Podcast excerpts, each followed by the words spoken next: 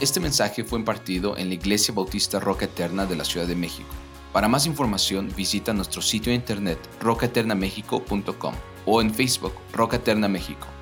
Esperamos que este mensaje sea de bendición a tu vida. Mientras estudiaba este, este pasaje, hermanos, de verdad que cuesta trabajo, cuesta mucho trabajo pensar eh, que no puedes, que, no hay, que no puedes aplicar estas cosas a tu vida. Si nosotros no aplicamos la escritura a nosotros mismos, realmente no encontramos la, la veracidad de la misma, porque la Biblia aplica primeramente a nosotros, a, nuestra persona en particular. Y cuando ves esto, de verdad no, no queda más que pensar, Señor, ayúdame a ser una persona diferente, ayúdame a cambiar y y Romanos nos está enseñando esto, las conductas de los hombres, la pecaminosidad a, la, cual el hombre eh, se está conduciendo por su caída, la tragedia hacia donde, hacia donde está dirigiéndose, el mismo infierno hacia donde se está dirigiendo. Y nos muestra además la soberbia, en este caso, eh, en el capítulo 2, de los hombres que se sienten justos, de los hombres que se sienten morales. Y déjenme decirles que me, da, me da la impresión que la iglesia está llena de esto.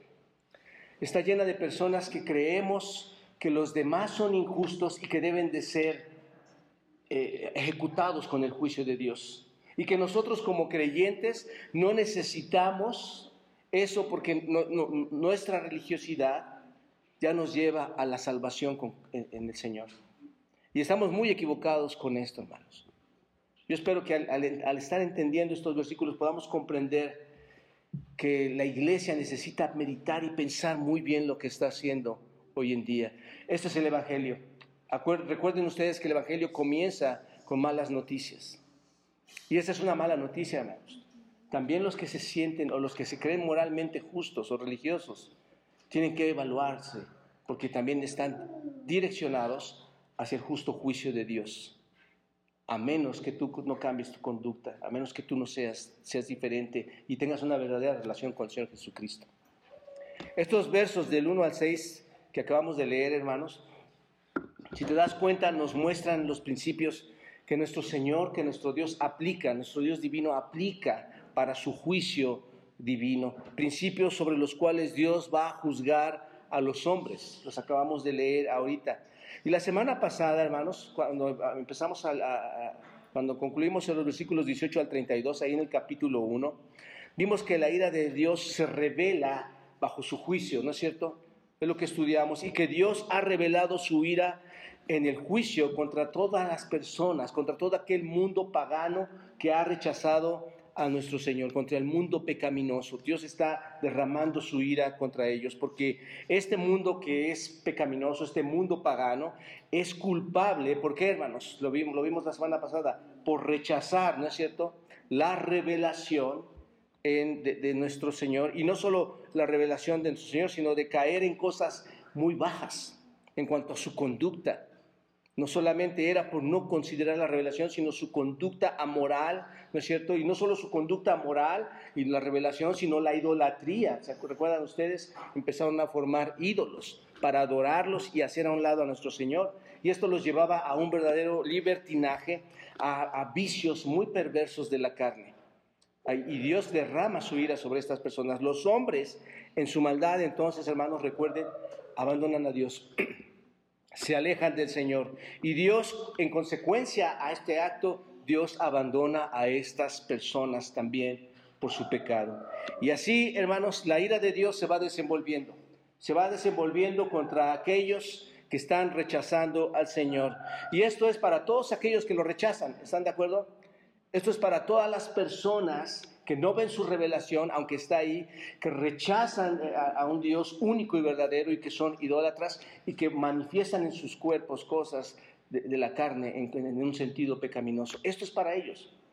Pero, pero, vale la pena pensar, hermanos, qué pasa con aquellas personas que creen o que, o que son buenas personas, ¿no es cierto? que dicen ser buenas personas, que son, ¿qué pasa con aquellas personas que son buenas y justas? Esto es, ¿qué pasa con las personas que no han cometido los actos que se mencionan en el capítulo 1? ¿Recuerdan ustedes? ¿Qué pasa con ellos? ¿Qué pasa con la gente moral, por decirlo así, que no comete actos de robo, de mentira, de, de idolatría, de fornicación, de adulterio, de homosexualidad, de robo, de asesinato? ¿Qué pasa con estas personas, hermanos? Bueno, ¿Dónde encajan todas estas personas que no cometen todos estos actos? Bueno, aquí en este capítulo 2, aquí encajan, hermanos. Obsérvalo. Cuando pasamos al capítulo 2, da la impresión o pareciera que alguien le está diciendo a Pablo, porque de repente entra a este tema, muy, muy de repente empieza a dar una explicación, como si alguien le hubiera preguntado algo, pasa, pasa a dar una explicación y, y dice, es como si alguien le dijera, estoy de acuerdo Pablo, Estoy perfectamente de acuerdo que esos gentiles inmorales mencionados aquí en este capítulo 1 merecen que la mano de Dios, el juicio de Dios caiga sobre todas estas personas. ¿Por qué? ¿Por qué lo merecen, Pablo? Porque han rechazado la creación, han rechazado el conocimiento de esa revelación, han hecho eh, este, de, sus, de, tus leyes, de las leyes de Dios nada y se están rigiendo bajo sus propias leyes y además han caído en, condiciones muy perversas en cuanto a las actitudes que hacen entre, entre ellos. Cosas muy terribles y además adoran a otros dioses. Pareciera que esto estuviera, que alguien le hubiera dicho esto a Pablo, hermanos. Que hay personas atrás diciéndole esto al apóstol Pablo. Me alegra mucho que, que somos mucho mejores que estas personas. ¿Recuerdan así eran los judíos?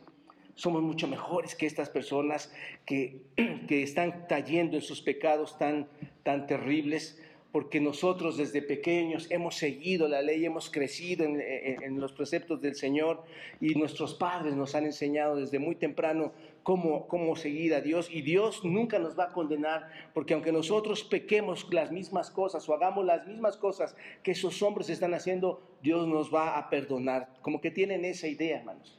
Y Pablo, hermanos, entonces aquí en el capítulo 2, piénsenlo así, parece responder a estas personas, aunque, no, aunque nadie le preguntó esto Pablo parece responder a esta pregunta y dice, ¿saben una cosa? Todos ustedes están equivocados. Todos ustedes están pensando mal en todo esto. Y es donde entramos aquí al capítulo 2, hermanos, para aclararnos algunos puntos y entender cómo es el juicio de Dios, cómo es que se despliega el juicio de Dios. Ahora Pablo, aquí en el capítulo 2, se dispone a exhibirse, se, dispone a quitarle la manta a aquellos que están escondidos, aquellas personas que se sienten justas, aquellas personas moralistas que se sienten justos por sus obras. Y en realidad va a exponer a los judíos, hermanos. Y básicamente también nos va a exponer a muchos de nosotros. Porque está diciendo, nosotros, los judíos dirían así, nosotros no somos esa clase de idólatras. Nosotros no hemos llegado a estos niveles tan bajos. Y esto los llevaba a pensar, o los lleva a pensar que pueden estar eh, de acuerdo con la condena de estas personas del capítulo 1, ¿no es cierto? Si, te sientes tan perfecto, esto, esto los hace pensar que ellos lo pueden hacer bien, porque ellos son diferentes a, a las conductas de aquellos gentiles que hacen las cosas mal. Lo que los lleva en realidad a una falsa creencia, hermanos, de tener la seguridad de no ser condenados por Dios. Y esto está mal, hermanos. Muchos de los creyentes aquí también podríamos pensar que por estar aquí en la iglesia tenemos la seguridad de que vamos a llegar a la presencia de Dios y no es así, hermanos. Sin embargo, mis amados hermanos y amigos, debemos entender algo muy importante esta mañana. Si los hombres no entendemos o no entienden que todos son culpables delante de Dios, ¿sí? Todos los hombres somos culpables delante de Dios, hagamos hecho lo que hayamos hecho o no hagamos hecho lo que no hagamos hecho. O por ejemplo, como los gentiles del capítulo 1 o los judíos del capítulo 2 o los hombres inmorales del capítulo 1 o los hombres morales del capítulo 2 que estamos estudiando, hermanos. Si no entendemos que todos somos pecadores, no estamos entendiendo el Evangelio de Dios. Todos somos pecadores, todos ofendemos a Dios de una u otra forma. Así que veámoslo de esta manera, aunque no se menciona aquí, en este texto que vamos a ver específicamente, no se menciona aquí Pablo está hablando con los judíos, hermanos, realmente está hablando con ellos, está, hablando de su conducta y, los ve como judíos morales, religiosos. Estos judíos, como dije, estarían totalmente de acuerdo con la condición de Pablo de castigar a este mundo gentil, ¿no? Ellos declararían que lo que, se castiguen ellos y que ellos quedan exentos de este juicio.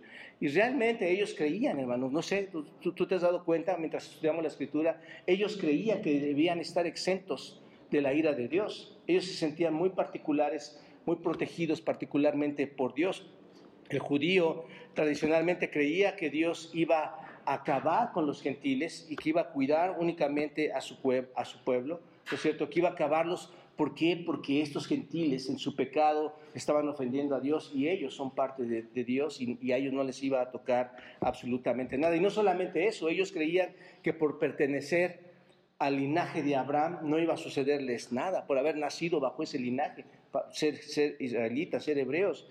Y además creían que por guardar la ley, hermanos, ellos podían estar exentos del juicio de Dios.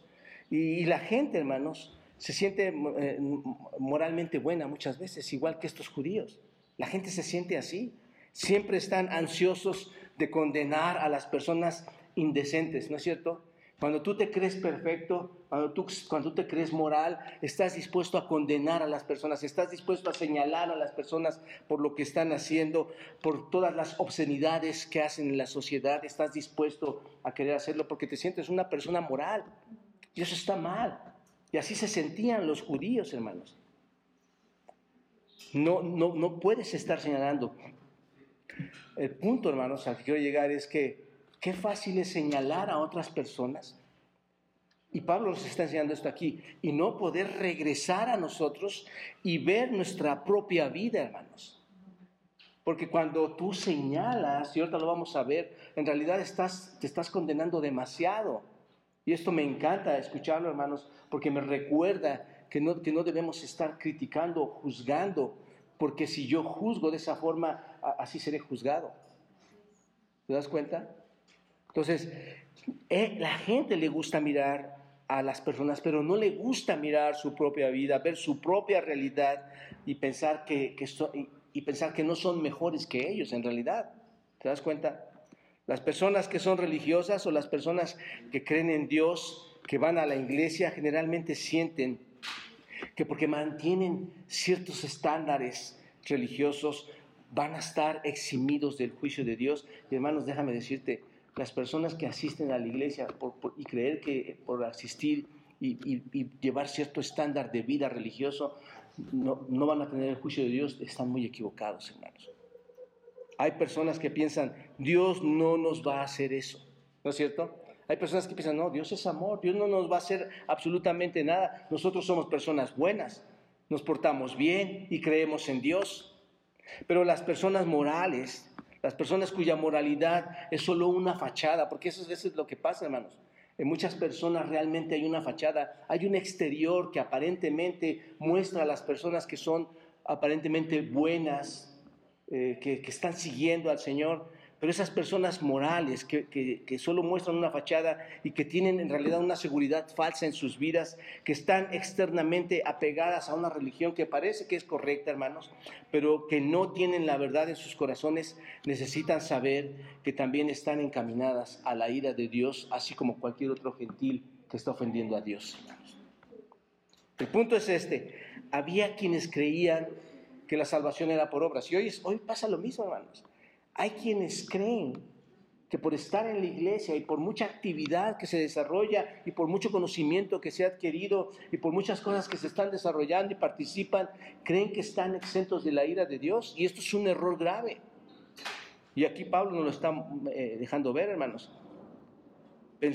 Pensaban, hermanos, que porque pertenecían los judíos a la nación de Israel, que porque mantenían las tradiciones que, ellos aprendieron desde pequeños, iban a estar exentos del juicio de Dios.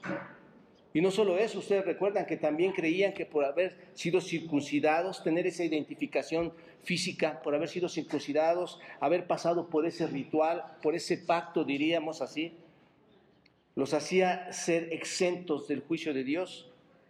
Y no, y no, y no era eso, hermanos. Ustedes saben que no es así. Es, es por la fe en nuestro Señor Jesucristo y es por, la, por las conductas de nuestros hechos que mostramos esa fe y ese arrepentimiento y esa verdadera creencia y relación con Cristo.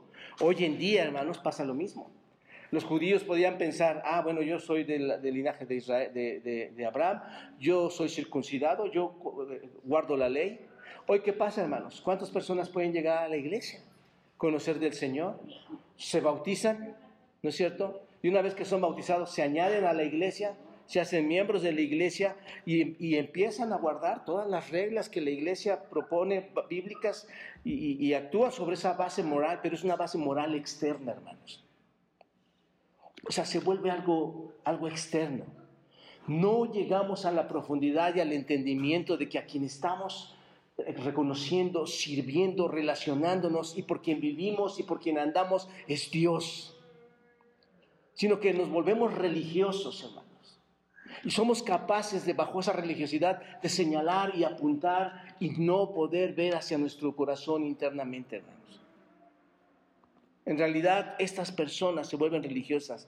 ¿Por qué, hermanos? Porque su intento no es tratar de agradar a Dios.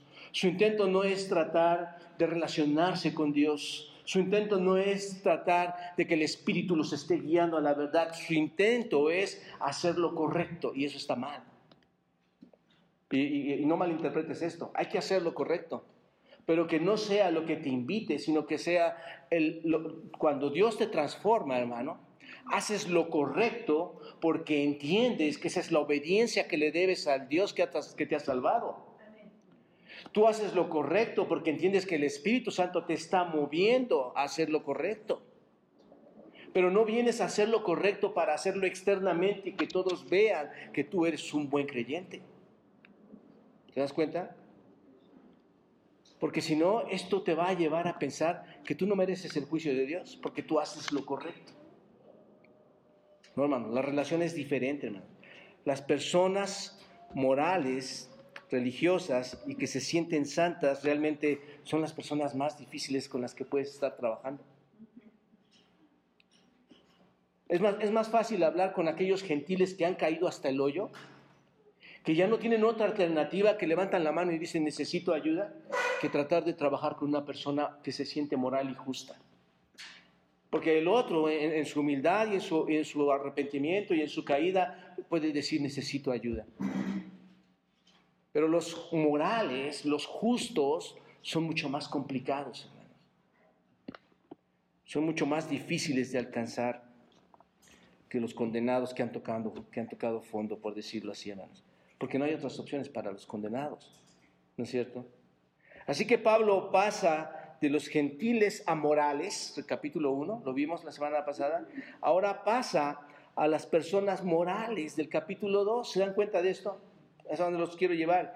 Y Pablo, hermanos, con un poder, con una grandeza, nos empieza a enseñar aquí que las personas éticas y morales, incluyendo a los judíos, precisamente a quien está hablando, se encuentran en el mismo infierno que el idólatra pagano que vimos en el capítulo 1. Se encuentran en esa misma situación si no siguen el camino correcto. Si no se arrepienten y si no es una relación verdadera y real, están siendo lo mismo que las personas del capítulo 1. ¿No es cierto? Dios, mis amados hermanos y amigos, quiere enseñarnos aquí que las personas aparentemente buenas y morales también van a ser juzgadas. ¿Están de acuerdo? Porque la razón es esta, hermanos, porque su religión de las personas morales y, que se sienten justas es una religión, es una religión externa. Solo es una apariencia lo que se está manejando ahí. Y ahí es donde de verdad los invito, hermanos, a que entendamos esta parte. Necesitamos entender cómo es el juicio de Dios. No, Dios no va a juzgar como yo creo que, que, que debe ser el juicio, porque por eso hacemos lo que hacemos. No creemos que Dios va a juzgar con, todos, con toda su verdad, con toda su fuerza, con todo su poder, con toda su justicia. Así que hoy vamos a ver cómo el juicio de Dios, que es verdadero, sin escape y justo, está basado en ciertos elementos para juzgar a los hombres. Esta mañana vamos a ver dos elementos únicamente del juicio de Dios hacia los hombres. vamos a ver el primero, vayan acá al versículo 1, hermanos, el primer elemento del juicio de Dios a los hombres. El primer elemento del juicio de Dios a los hombres. Obsérvenlo, dice así, y el primer elemento sería, el hombre es juzgado porque sabe lo que no debe hacer. El hombre es juzgado porque sabe lo que no debe hacer. No sé si me explico en esto, hermanos. Sabe lo que no debe hacer, pero no lo hace.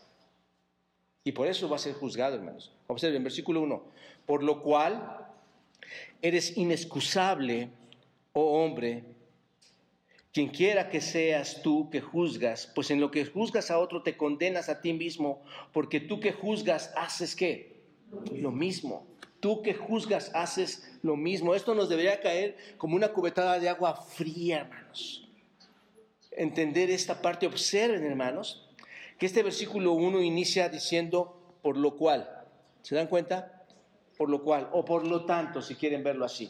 ¿Qué significa esto? Y muy atentos aquí, hermanos. Bueno, que aquello que era cierto para aquellos que no tomaron en cuenta a Dios, en el capítulo 1, que aquello que es cierto para, que, para los que no tomaron y rechazaron a Dios, en el capítulo 1 también es cierto para ellos y para ti.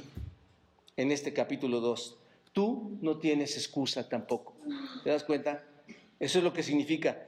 Así como dice el versículo 20 del capítulo 1, observen hermanos, recuerdan, porque las cosas invisibles de Él, su eterno poder y deidad, se hacen claramente visibles desde la creación del mundo, siendo entendidas de modo que las cosas hechas de, modo, entendidas por medio de las cosas hechas de modo que no tienen que, hermanos. Todo está visible, Dios se revela en la creación, ¿tienen excusa? No. Así como está en el capítulo 1, versículo 20, en el capítulo 2, hermanos, en el versículo 1, así dice, por lo cual eres qué? Inexcusable. ¿Qué está diciendo? Tú también tú también no tienes excusa. ¿Está hablando a los gentiles que ya lo han rechazado? No, está hablando a los judíos y en este caso a nosotros que creemos o que nos pudiéramos llegar a sentir muy justos o morales. ¿Te das cuenta? ¿Tenemos excusa o no, hermanos? No, en lo absoluto. ¿Por qué no tienes excusa? ¿Cuál es la razón por la que no tenemos excusa? Tú, por lo cual tú eres inexcusable, oh hombre porque conoces también la verdad, ¿no es cierto? Tú también conoces la palabra del Señor, tú conoces la verdad y la manera en que, en que tú conoces la verdad, la manera en que muestras que tú conoces la verdad es porque tú estás juzgando a otros.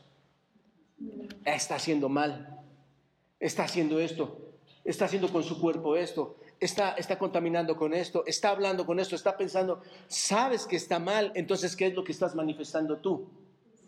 tu verdad. Tú conoces de la verdad. Y ahí es donde caemos muchos hermanos. Porque nos dobla el Señor ahí a muchos de nosotros. Porque estamos mal. Estamos juzgando cuando conocemos la verdad. Así que si tú tienes criterio con el cual puedes juzgar a los demás, esto demuestra claramente que debes de conocer tú muy bien la verdad. ¿Eres igual de qué? inexcusable. ¿Que quiénes? Entonces es que cuidado, hermanos. Los pensamientos de Dios son muy diferentes a nuestros pensamientos. Él no piensa exactamente como nosotros, Él piensa superiormente a nosotros y es totalmente verdadero. Tú, igual que los gentiles que ofenden a Dios, también eres inexcusable, porque sabes juzgar. Esa es la razón. Estos hombres que juzgan o que juzgaban en este contexto histórico sabían la verdad, hermanos, por medio de la revelación, ¿no es cierto? Ellos también conocían la revelación, sabían la verdad por medio de la revelación. Observen Romanos 2, versículo 14. Este, lo sabían no solo por la revelación, lo sabían también por, por sus conciencias. ¿Qué dice el Romanos capítulo 2, versículo 14?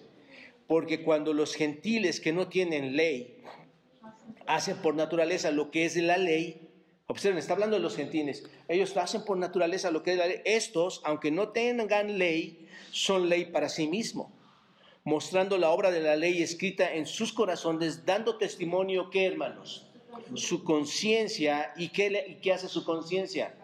Los acusa o los defiende en esos razonamientos que proceden de su ser. ¿No es cierto? Entonces, no solo tenían la revelación, sino también la conciencia. Piénsalo de esta manera. Si la conciencia está en el hombre inmoral, que vimos en el capítulo 1, la conciencia también está en el hombre moral, que está en el capítulo 2, ¿no es cierto? O sea, la revelación y la conciencia muestran que sabes las cosas, que conoces la verdad. Y no solo conocían la verdad este, revelada por la naturaleza, hermanos, sino no solo conocían la verdad revelada por la conciencia en ese sentido. Ellos, como buenos judíos morales, ¿qué conocían también? La ley. Ellos sabían de la ley, la ley de Dios, ¿no es cierto? Romanos 3, adelante, observen Romanos 3, versículo 1 y 2 que nos garantiza que conocían la ley, dice, ¿qué ventaja tiene pues el judío? ¿O de qué aprovecha la circuncisión? Mucho en todas maneras. primero, ciertamente, ¿qué? Que les ha sido, ¿qué, hermanos? Confiada la palabra de Dios. ¿Conocían la palabra de Dios? Entonces, conocían demasiado, hermanos. La revelación, la conciencia y la palabra de Dios. Así que conocían en totalidad qué, hermanos, conocían qué? La verdad, conocían todo. Por lo tanto, son igual de qué, hermanos? Inexcusables. Si a los gentiles se les dice que eran inexcusables porque conocen por la naturaleza, mucho más se les va a demandar a aquellos que conocen más, ¿no es cierto? Ellos conocían mucho más. Así que conocían más porque, porque tenían la palabra de Dios, hermanos. Conocían más que otros. Y cuando dice, observa, y cuando dice, oh hombre, déjame poner otro color aquí, cuando dice, oh hombre, ¿qué significa esto, hermanos? Por lo cual eres inexcusable, oh hombre, significa cualquier persona. Significa no solo los judíos, sino toda persona que se cree moralmente justa. Es lo que significa ahí que se cree moral, que se cree mayor que otros, hermanos, y que cree que el juicio de Dios no le va a tocar por su buena conducta. Es lo que dice aquí, por lo cual, hombre de Dios, eres, eres inexcusable, oh hombre. Es ese tipo de persona, hermanos, que cree que el juicio de Dios no le va a tocar porque es muy bueno, porque se porta muy bien, porque no es idólatra, porque no es mentiroso, porque no es fornicador, porque no es asesino, o cualquier otra cosa mencionada en el capítulo 1. ¿Te das cuenta? Ese es el tipo de hombre que está señalando.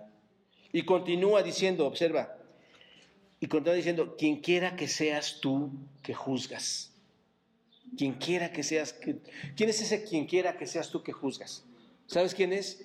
Cualquiera que se siente en el trono del juicio moral para condenar el pecado de otras personas. Ese es, ese es quien quiera que seas tú. Eso prueba que eres inexcusable, porque te sientas en ese trono a acusar, a juzgar a los demás. Si puedes juzgar el pecado de otras personas, si eres tan capaz y conoces la verdad y puedes juzgar el pecado de otras personas, entonces das evidencia de que conoces el patrón de la verdad de Dios. ¿Te das cuenta? Y luego observen una declaración sumamente tremenda y fuerte, hermanos. Observen. Lo pongo con otro color. Pues en lo que juzgas a otro, te condenas ¿qué? A ti mismo. En lo que juzgas a otro, te condenas a ti mismo. Básicamente, hermanos, significa que cuando muestras la ley de Dios aplicada a otra persona o cuando aplicas la ley a otra persona, cuando le muestras la ley y se la aplicas, demuestras otra vez, insisto, que conoces la ley y al conocer la ley que dice la escritura, te condenas a ti mismo. Y déjeme darle un ejemplo en esto. Por, por esta razón el Señor Jesucristo dice en Mateo 7, todos a Mateo 7, ¿cómo es que te condenas a ti mismo? Mateo 7, versículos 1 y 2. Observa, Mateo 7, versículo 1 y 2. ¿Lo tienen? Dice, no juzguéis, ¿para qué? Para que no seáis juzgados. Porque con el juicio con que juzguéis, seréis juzgados. Y con la medida que medís, os serás medido. Esto, hermanos, no significa que no puedes hacer cierta evaluación de las personas. Tampoco se trata de eso, hermanos. Significa que cuando evalúes, cuando quieras emitir un juicio, cuando evalúes las cosas, lo hagas de una forma adecuada. ¿Te das cuenta? Por eso dice el Señor, no juzgues para que no seas juzgado, con la medida que midas vas a ser, vas a ser medido. Tienes que evaluar de forma correcta, adecuada. Significa, básicamente, hermanos, que dejes de ser un criticón. Básicamente es eso. Que dejes de condenar a las personas. Que dejes de, eh, clasificar, de, de, calificar. Que dejes de criticar, de que dejes de juzgar. Que solo quieres estar confrontando las fallas, solo quieres estar encontrando fallas y sintiéndote tú un santo que no hace nada de esto. Esa es la verdad, hermanos. Y así nos lleva Pablo en esta, en esta escritura, que, haciéndonos razonar que nosotros también tenemos ese tipo de fallas, hermanos, de una u otra manera, y ahorita lo vamos a ver. Así que no busques las fallas sintiéndote que tú eres perfecto. Esto solo, lo único que pasa, hermanos, y aquí tenemos que tener mucho cuidado, esto solamente te pone en el trono de Dios como el gran juez, si tú haces esto. Cosa que es muy peligrosa, hermanos, porque esto solo corresponde a quién? A Dios. Él es el único que puede leer los corazones de las personas, ¿no es cierto? Tú no lo puedes hacer, por eso tú no puedes juzgar. Dios es el único que puede traspasar eh, tu cuerpo en, ese, en un sentido de leer tu alma, de leer tu corazón, de leer tu mente. ¿No es cierto? Es el único que puede hacer esto. Debemos dejar de hacer esto porque observa lo que dice el versículo 2 más adelante. Observen ahí en, Mateo 7, el versículo 2 dice, porque el juicio, porque con el juicio con que juzgue, con que juzgáis, ¿qué dice? Seréis juzgados. Y con la medida con que medís, ¿qué dice? Serás medido. El punto es que si demuestras que puedes juzgar a los demás, entonces demuestras que tú debes ser juzgado también, ¿no es cierto? Vas a ser juzgado por ese mismo estándar. Así era como los judíos se sentían, hermanos. Emitían un juicio sobre todos y pensaban que ellos, ellos, ellos estaban exentos de lo que estaban haciendo. Podían emitir juicio contra las personas, pero ellos estaban exentos. Por eso, según Romanos, aquí nuestro texto, Romanos capítulo 2, versículo 1, dice, no estás exento, no tienes qué? Excusa, no hay excusa. Porque lo demuestras aplicando la ley a otra persona.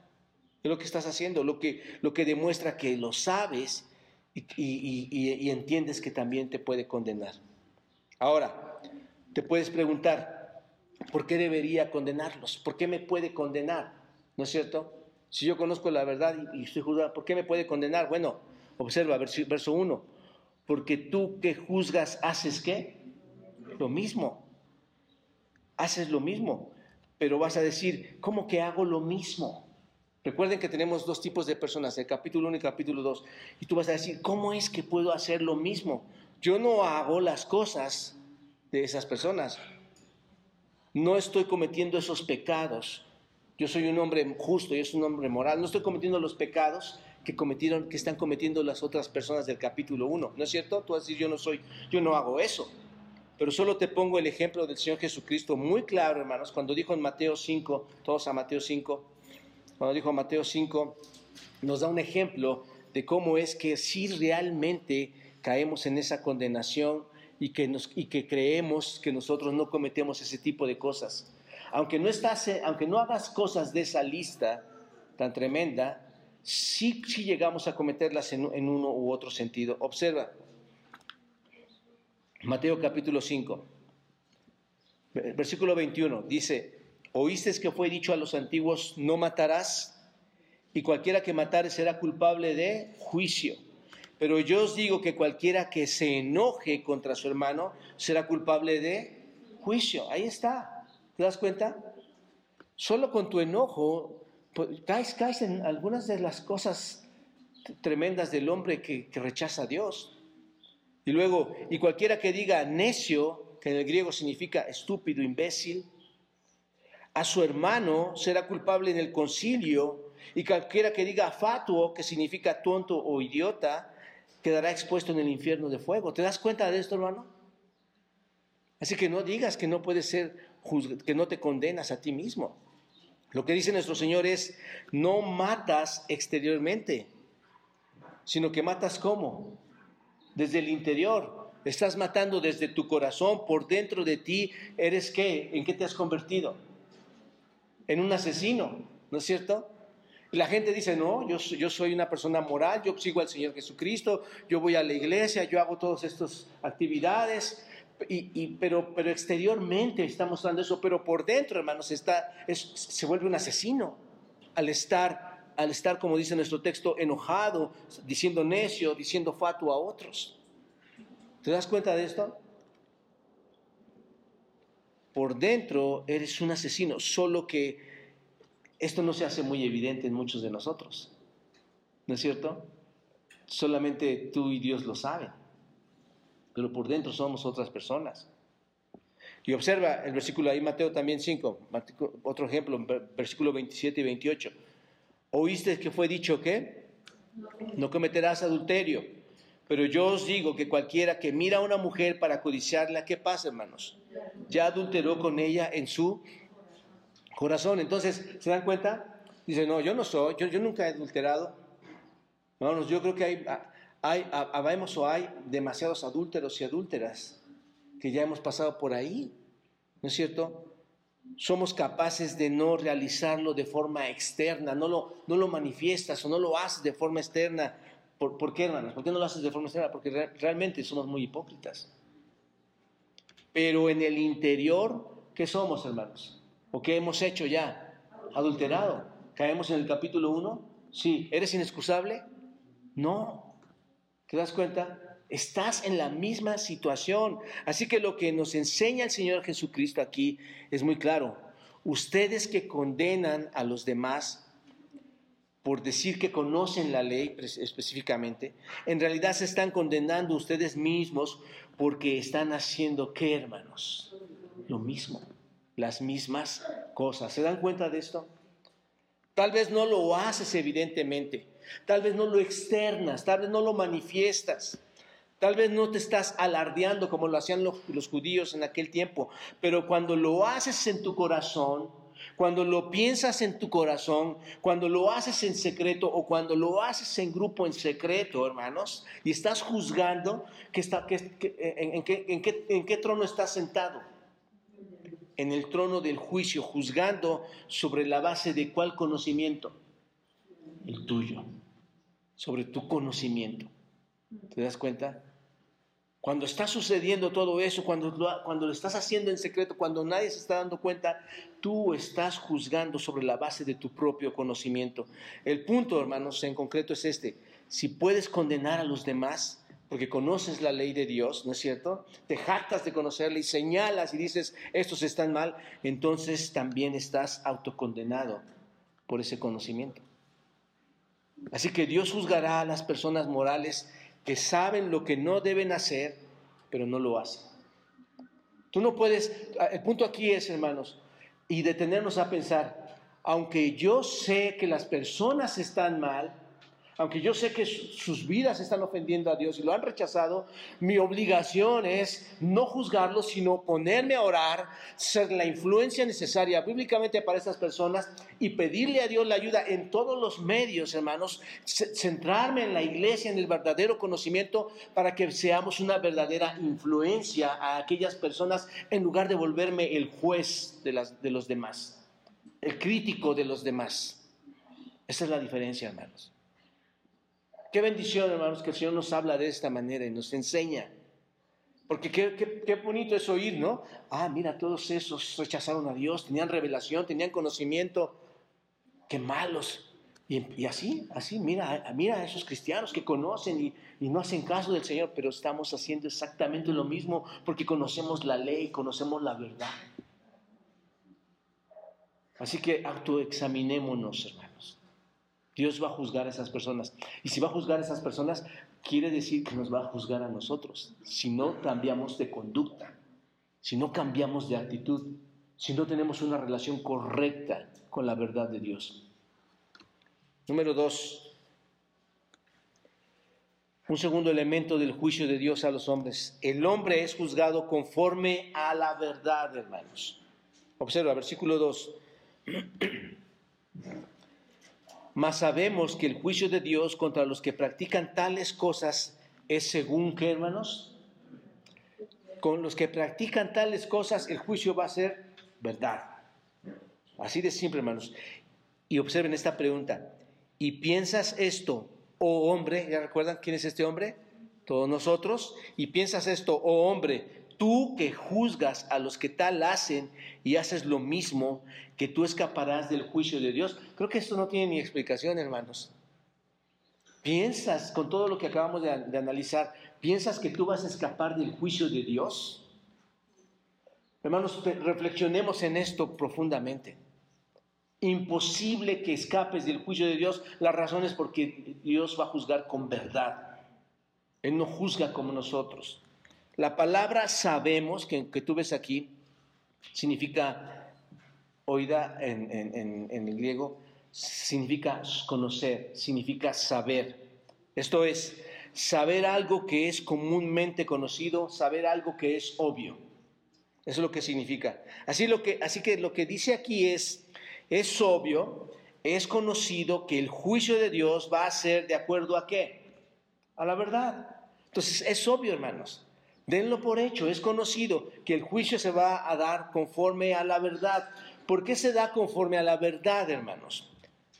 ¿Cuál es la razón por la que se va a dar conforme a la verdad? ¿Quién emite el juicio? Dios. ¿Y Dios es qué? Verdad. La razón por la que se va a emitir con la verdad, hermanos, es muy simple, porque Dios no puede mentir. Dios no puede alterar nada contigo. Dios no va a decir poquito tantito para acá, poquito tantito para allá. Sí, sí, eh, te damos un punto más. Él va, el punto es este. Dios es verdad y Dios va a juzgar conforme a la verdad, porque es un Dios de verdad. Es, eh, seremos juzgados por Él, porque Él es verdad, hermanos. Él no es como nosotros. Romanos 3, 4 dice, de ninguna manera, antes bien sea Dios veraz y todo hombre mentiroso. ¿Quién es mentiroso? ¿Quién es verdadero? Dios. Él va a juzgar con toda veracidad. Dios es verdad. Recuerden, hermanos, es uno de sus atributos, es parte de su naturaleza, que Dios sea verdad. Él va a juzgar con toda la verdad. El Salmo 9.8 dice, él juzgará al mundo con justicia y a los pueblos con rectitud. No sé si aquí te queda, empieza a quedar claro. Él no va a juzgar con mentiras. Él no va a juzgar con medias tintas, hermanos. Él va a juzgar con la verdad. De hecho, hermanos, Él tiene toda una película de todos nosotros. Eso está tremendo, hermanos. Él sabe todo lo que hacemos, pensamos, vivimos ¿no es cierto? Porque sus atributos así nos, enseñan de nuestro, de, nuestro, Dios en quien creemos por fe, a quien no hemos visto, pero que por fe lo creemos y sabemos por el Espíritu, por Dios mismo, que Él existe, que Él es. A Él, a Él, hermanos, piénsenlo de esta manera. Es como si hubiera una pantalla gigante. Y un día en el juicio, tú no vas a, él, va a juzgar con verdad, esto es a lo que quiero llegar. Él va a juzgar con verdad. Él no te va a poner una película diferente de tu vida. Él va a poner el día, la hora, por decirlo así, hermanos, ¿no? Porque no va a ser así. Pero te estoy tratando de llevar una visualización de este evento. Él va, él va a juzgarte por la verdad, porque en esa película se va a ver todo lo que eres tú, todo lo que hiciste, todo lo que pensaste, todo lo que eh, en secreto y en público hacías. Y esto es terrorífico, hermanos, esto es terrorífico. Él sabe y juzga con la verdad. ¿Te das cuenta? Dios, mis amados hermanos y amigos, no hace nada malo. Él solo va a evaluar y Él evalúa de manera este, lógica, clara, verdadera. Nunca va a evaluar de forma equivocada. Nunca te va a decir, ay, me equivoqué contigo. Eh, fíjate que tú no eras así. No. Las personas pueden crear su propia evaluación. Por eso juzgan, hermanos. Las personas crean su propia evaluación. Y, sus evaluaciones, muchas de, esas, muchas de las veces son evaluaciones malas, son evaluaciones distorsionadas. Pero, pero en Dios, hermanos, esa película no va a traer ninguna distorsión. La película que Dios va a revelar es una película verdadera. No está distorsionada en ningún lado. Así que Dios va a juzgar cómo, hermanos. Con verdad. Va a juzgar con verdad. ¿Saben una cosa, mis amados hermanos y amigos? cada pecado que tú hayas cometido, cada pensamiento eh, eh, irracional, perverso, pervertido, malvado, cada palabra que nosotros hemos hablado o que, o que hemos pensado simplemente, y, las, y nuestros hechos, nuestras acciones perversas, siempre las hemos hecho delante de la presencia de Dios. Nunca se ha olvidado eso Dios. Siempre están delante de Dios. Y todos nosotros que sabemos la verdad, hermanos, que hemos oído de la verdad, sabemos que Dios odia algo muy fuerte. ¿Qué es, hermanos? Y sin embargo, ¿qué hacemos delante de sus ojos todos todo el tiempo? Exactamente lo mismo. ¿Piensas que tú eres inescrutable? ¿Piensas que tú tienes excusa cuando, cuando tú mismo estás filmando tu propia película delante de sus ojos? ¿Piensas que Dios te va a excusar de su juicio? ¿Piensas que un Dios que es verdadero, que su naturaleza es verdad, te va a, a determinar un juicio a favor tuyo? En lo absoluto. En lo absoluto. Aún sabiendo esto, hermanos, la gente sigue ofendiendo a Dios. ¿Se dan cuenta lo que pasa? O sea, tú te puedes volver alguien que juzga, pero aún sabiendo tú que está mal, tú mismas cosas, y quizás peores. Así que el juicio de Dios no se basa en la apariencia externa del hombre, ese es el punto. ¿Se dan cuenta? No se basa en... Yo, amo a muchos de ustedes, hermanos, y seguramente muchos de ustedes me aman a mí. Nos amamos mutuamente, porque vemos lo externo, ¿no es cierto? es imposible que podamos ver lo interno. Hay, hay, cierta, hay cierta eh, espiritualidad, hay cierta sobrenaturalidad que Dios nos permite ver en el alma de las personas y vemos su, su amor, el reflejo de Cristo en nuestras vidas. ¿Me explico? Pero hermanos, nosotros como humanos solo podemos llegar a ver la apariencia externa. Pero tú sí sabes exactamente que hay, que hay mucha suciedad por dentro. Y eso te condena delante de Dios. Y como Dios es verdad, Dios va a emitir su juicio, hermanos. ¿Por qué no, por qué no doblar nuestras rodillas, no? Y pedirle perdón, Señor, perdóname. Perdóname, me, he vuelto un, juzgador de todos y no me he analizado yo mismo. Así que Dios va a basar su juicio no en la apariencia externa del hombre, no en su religiosidad, hermanos, porque ¿cuántos religiosos hay en las iglesias? No en sus buenos actos o en sus buenas formas de ser. Él se va a basar en la vida real. ¿Te das cuenta? Dios no mira lo que mira el hombre, dice, la escritura. Dios mira qué, hermanos? El corazón, lo más profundo del corazón. Así es como va a ser su juicio. Si hoy estás aquí en la iglesia y nunca has entregado tu corazón a nuestro Señor y sabes que estás expuesto, ¿no es cierto? Porque es eso, hermanos, es una película, estamos expuestos. Sabes que estás expuestos a los ojos de Dios, entonces será mejor que te apresures, que no te detengas, que te apresures, que te acerques a aquel que puede interceder por nosotros con Dios. ¿Y quién es, hermanos? nuestro Señor Jesucristo. Acércate a Él, porque esa es la única solución que, vamos, que podemos encontrar para acercarnos al Señor de manera favorable. Y luego observa aquí el versículo 3. Una pregunta, ¿y piensas esto, oh hombre, tú que juzgas a los que tal hacen y haces lo mismo, que tú escaparás del juicio de Dios?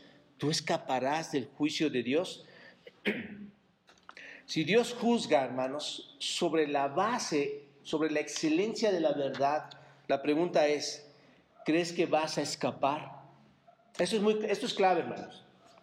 Si Dios juzga sobre la base de la verdad, y tú que conoces la verdad, y tú, y tú que te conoces a ti mismo, te hago esta pregunta, ¿crees que vas a escapar?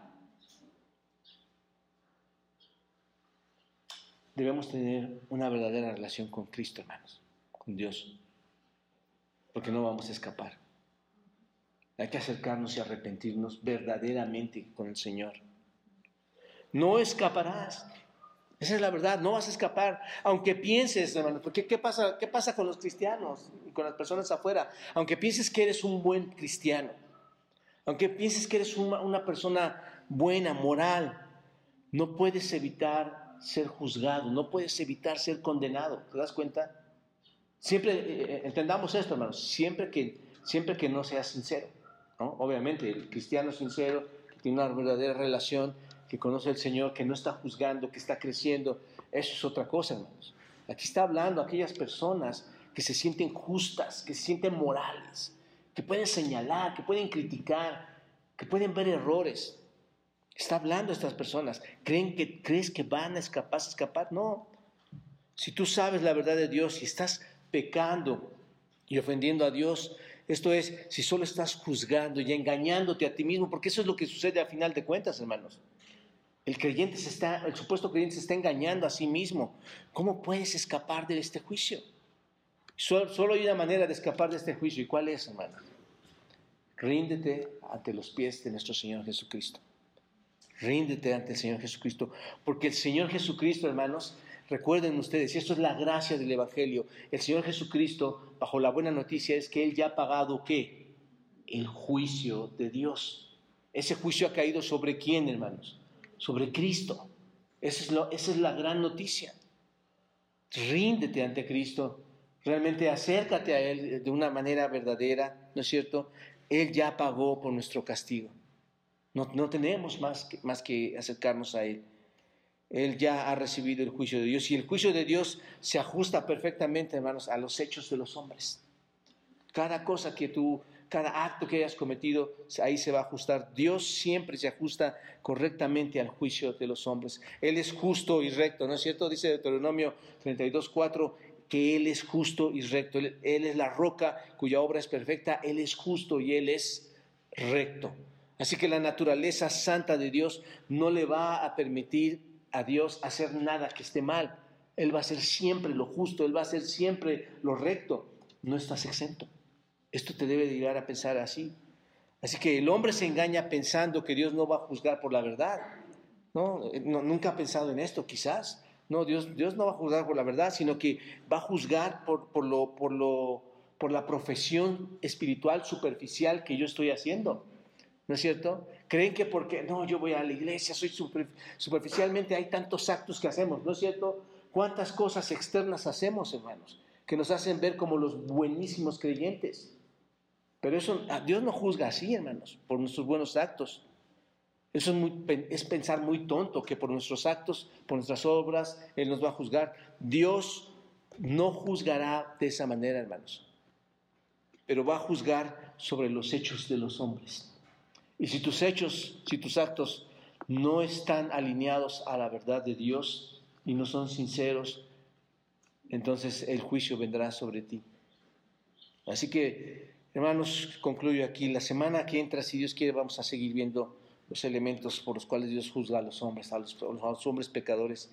Pero mientras tanto, hermanos, si ya se, has entendido esto, si tú esta mañana te das cuenta de que vives juzgando, señalando a otros con tu religiosidad y sabes que Dios lo sabe todo, sabes que Dios lo ve todo y sabes que Dios juzgará con la verdad y ves en tu corazón que no estás bien con Dios, y sabes además la palabra de verdad, sabes, sabes acerca de la escritura, pide perdón a Dios.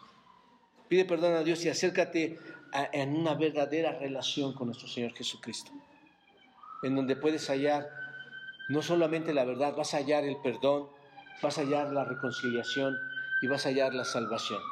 ¿De acuerdo? Vamos a orar.